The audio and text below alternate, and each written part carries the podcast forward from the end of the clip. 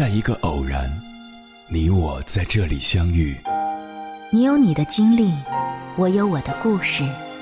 因为彼此的寻觅，我们走到一起。千山万水只为你，捎来谁的秘密？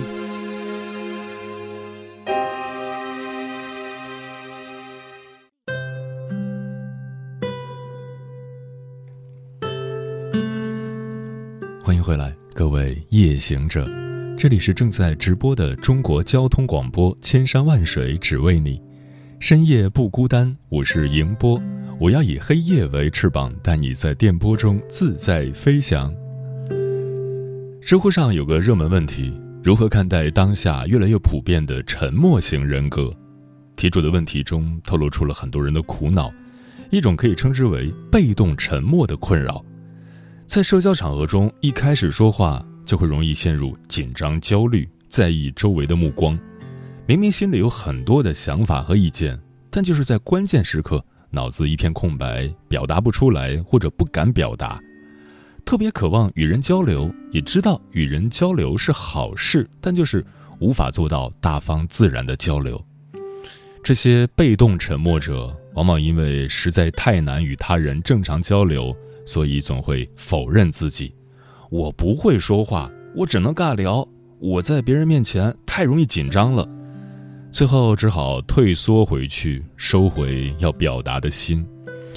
一边羡慕周围的人可以侃侃而谈，一边用沉默来掩饰自己的一切紧张，形成所谓的在人群中不爱说话的一类人。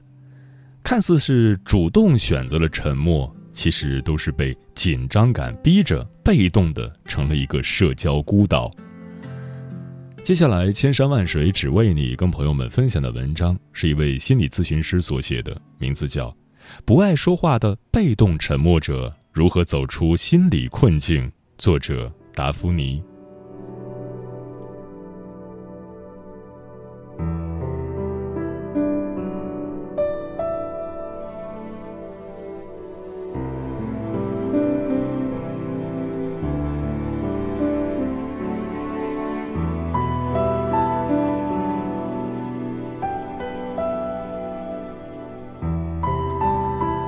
明明渴望与人交流，却只能沉默。你是否也是一个隐形的被动沉默者？我的来访者小雅，一个大三的学生，她被这样的被动沉默困扰着。去年元旦的班级 party 上，大家都一簇簇、一帮帮的交谈甚欢。小雅发现自己很难自如地参与任何的对话，即使对话的主题并不是她不熟悉的。她想过要努力去做。想借这次交流认识更多的朋友，他看着别人你一言我一语，梳理了自己内心的观点，但似乎在张嘴的瞬间，有十万斤的石头压在嘴边，最终他憋红了脸，都没有说出一句自己想说的话。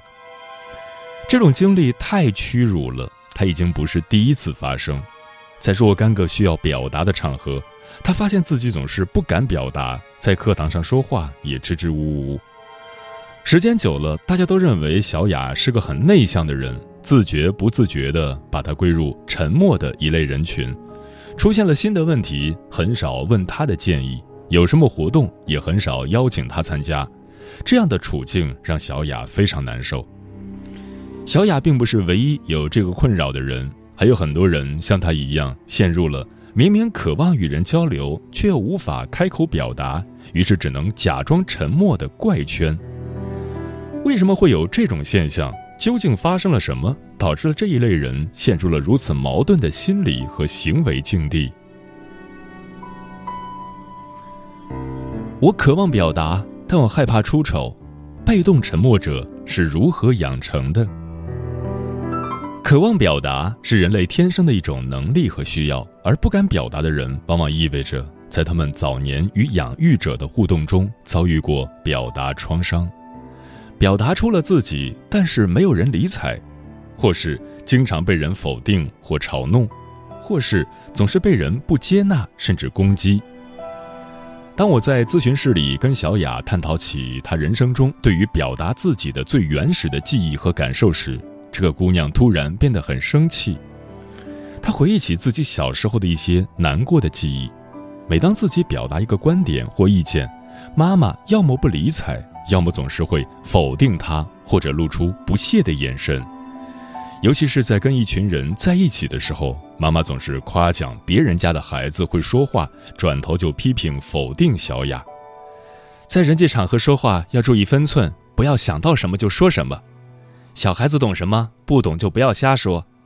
你看你支支吾吾了老半天。看看人家美美说的多利落，为什么你总是这么不懂事啊？你看叔叔阿姨都笑话你了，你这个样子在学校老师怎么可能会喜欢你呢？听了妈妈的这些话，幼小的小雅感到异常羞耻，恨不得把刚才在公共场合说的话统统都收回来，然后找个地洞钻进去。妈妈对她受大家喜欢这件事很是看重。自己被喜欢时，妈妈会很开心；自己没有别的小朋友出色时，妈妈会焦虑。很遗憾的是，在妈妈严厉的教育下，小雅对与他人打交道的能力越来越不自信，心里想着如何表现得伶俐大方、讨人喜欢，可是，在行为上，她却越来越不知道该怎么做才是好的，因此言语和行为常常显得笨拙。这一切都被妈妈看在眼里。焦虑的妈妈每次在客人走后，都要对小雅进行一番教育。长期被妈妈这样评判和指责，小雅与人互动沟通的能力越来越差。她变成了一个越来越在与人打交道时笨拙的人。后来，为了避免妈妈的指责和批判，她选择了少说话。如果不能确保安全，就以沉默的策略来应对社交。久而久之，他就变成了一个无法张开嘴表达自己的唯唯诺诺的沉默的人。同时，妈妈对他的影响也潜移默化到他以后的社交生活中。他接受了妈妈的这些批判和克制，从小就觉得自己是个表达自己能力很差的人，于是每次表达都没有自信，会很紧张，害怕表达不好会出丑。除此之外，妈妈还向小雅灌输了一套具备良好表达能力要达到的标准：要开朗大方，要懂得察言观色，要讨人喜欢，要有伶俐劲儿。每次想到这些标准和以往的经历，小雅觉得，既然达不到标准，那就只好掩饰自己，尽量少表达或者不表达，以免出丑，让自己陷入羞愧之地。我渴望表达，但我害怕出丑，大概是小雅这类人内心最真实的声音写照。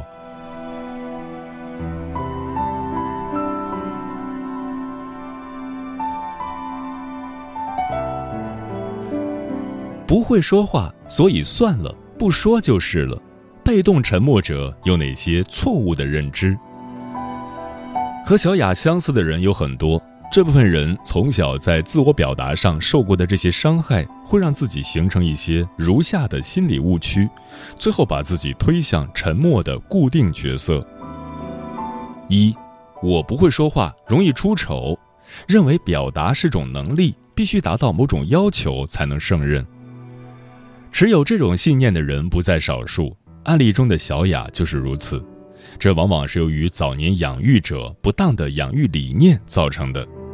这样的养育者往往不接纳自己真实的孩子，而一厢情愿地爱着一个自己想象中的完美的孩子，并用这个所谓的完美孩子来要求自己现实中的孩子。于是，他们会对现实中的孩子充满了否定和批判，造成孩子对真实的自己充满羞耻和不自信，认为真实的自己是不好的、不合格的。以至于形成这样的信念：我们需要变得完美才可以表达自己，不然就会很糟糕，甚至出丑。一个对真实的自己不接纳、害怕自己会出丑的人，必然会在社交和表达时容易紧张，也不会轻易发言说话。此时，沉默是对自己的保护。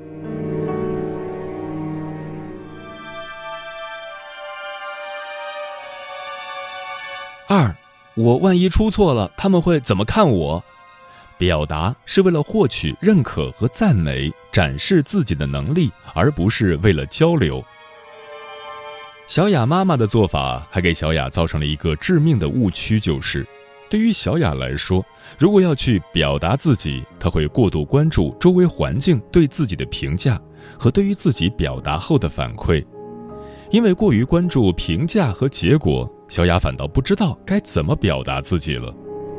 她经常在发言或表达时，会过度的盯着对方的反馈或周围环境的反应，结果大脑容易变得一片空白，前言不搭后语，超级紧张，结结巴巴，有时甚至忘了自己要表达什么。而这种尴尬的状态，又增加了她对于表达的羞耻感和恐惧。使下一次的表达难度加大。这些被动沉默者也会特别关注别人表达后的效果，也特别喜欢在心里对别人说过的话、做过的举动进行一番评论，排出个优劣好坏，对他认为表现好的无比羡慕，对表现差的暗暗嘲笑。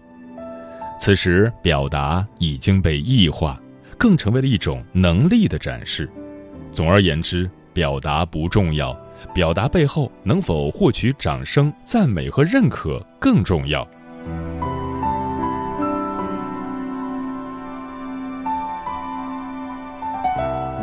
三，说了后没人理我，不是很尴尬吗？对需求和关注的羞耻感。表达是对关系的渴求，是对别人的渴望。当我们说出一句话时，往往似乎话并不重要。但我们内心是渴望被回应和呼应的。正如前文所说，每个人都有需要被关注、被看见的需求和渴望。但是，如果在早年我们发出需求和渴望时，没有人回应我们或是呼应我们，我们就会对自己的需求和渴望产生怀疑，继而产生羞耻感。为什么我总是这么需要你，而你并不会满足我？而且你为什么并不需要我？一定是我有问题。这种不被满足和看见的渴望，会塑造一种求而不得的羞耻感。为了避免这种羞耻，我们会逐渐压抑我们的渴望或需求，甚至用不再发出渴望和需求来避免失望。这就造成了回避关系的一类人。有的沉默是对关系的焦虑，有的沉默。就是对关系的回避，在这种回避性沉默的背后，掩藏着的是成千上万次的失望，害怕自己说出的话、表达出的自己，像投进大海里的一粒沙子，毫无反应，没有人在意。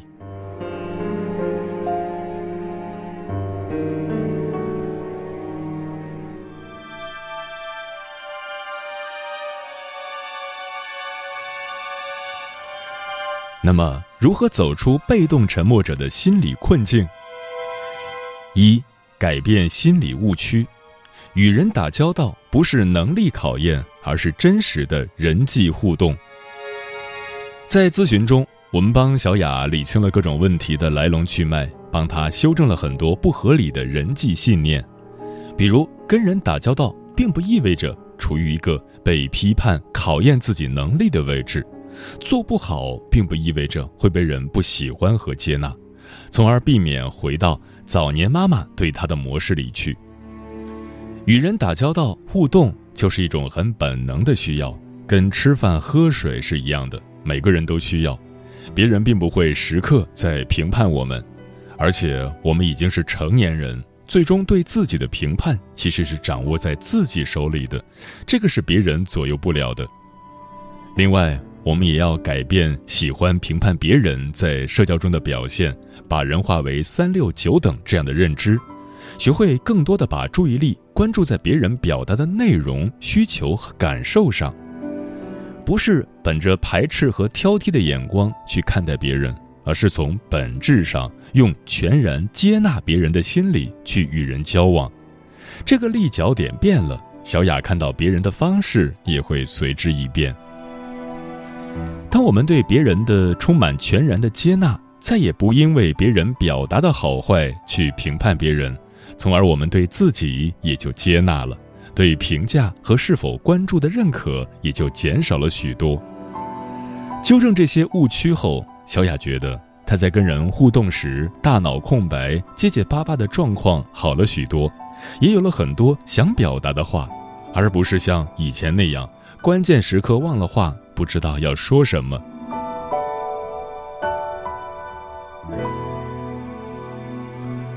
二，直面自己的恐惧、焦虑情绪。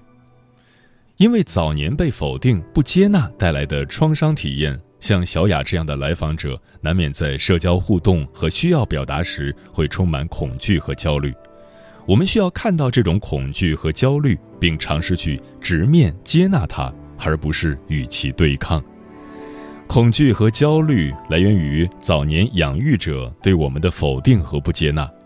在这些恐惧与焦虑的背后，掩藏着的是一个无助、难过、委屈和绝望的痛苦的小孩。我们必须看到早年因为不当的养育所造成的那些创伤及其从未被愈合过的伤口，然后好好的拥抱、接纳、鼓励一下这个小孩，告诉他，这一切都不是他的错，他很好，并没有妈妈说的那么不好。在咨询室里，当小雅看到自己恐惧背后的那个小女孩，那个隐藏在若干年前的充满了委屈的小女孩时，他不禁放声大哭。原来这么多年，这些委屈、恐惧、无助的情绪一直没有过去，他们阻挡在那里，阻止着他走向新的世界。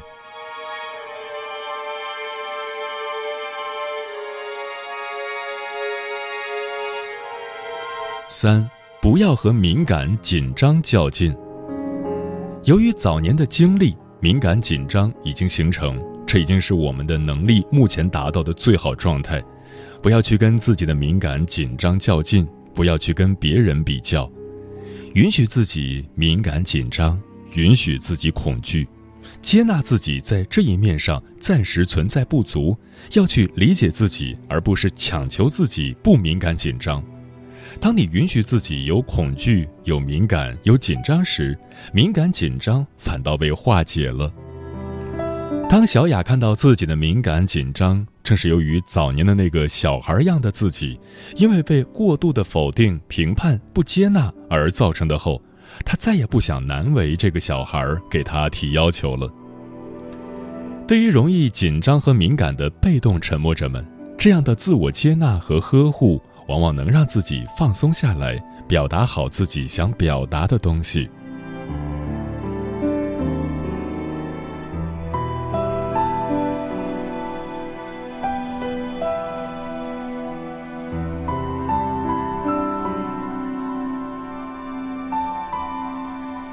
最后，我想说的是，生命的重要动力是渴望被看见，他们渴望表达互动。这在动物身上都表现得如此明显，何况是有语言、有思想的人类？没有人喜欢沉默，也没有人喜欢冷漠。一个人如果在生活中总是很沉默，不敢做自己，会压抑自己的生命能量，会人为的自我设限，完全不能实现自己的潜能。不敢表达的人，就像缩在一个有着坚硬外壳的保护罩里。在这个罩子里，一切都是可控的，但是范围很小。他们在里面按部就班的行动，不敢越雷池一步。如果有的人足够幸运，可能会遇到从罩子外伸出的手，并且这双手足够坚定有力，引导他们走出罩子，并带领他们起舞。而更多的人，不过是遇到过一双或几双手。但终因为自己恐惧的力量太大，超过了那双手可以把自己拉出罩子的力气，而最终又缩回了罩子。有的人是终生在等待，希望有人能认出沉默的他们，把他们拯救出去，但是终究到现在，他们还没有发现一双伸过来的手。那么现在，我想，你们可以像小雅一样，去主动的寻找这双手。或者自己当自己的手，去把自己失去的表达的勇气找回来，找回表达就是找回自己。我要看得见我自己，我也希望被全世界看见这样的一个我自己。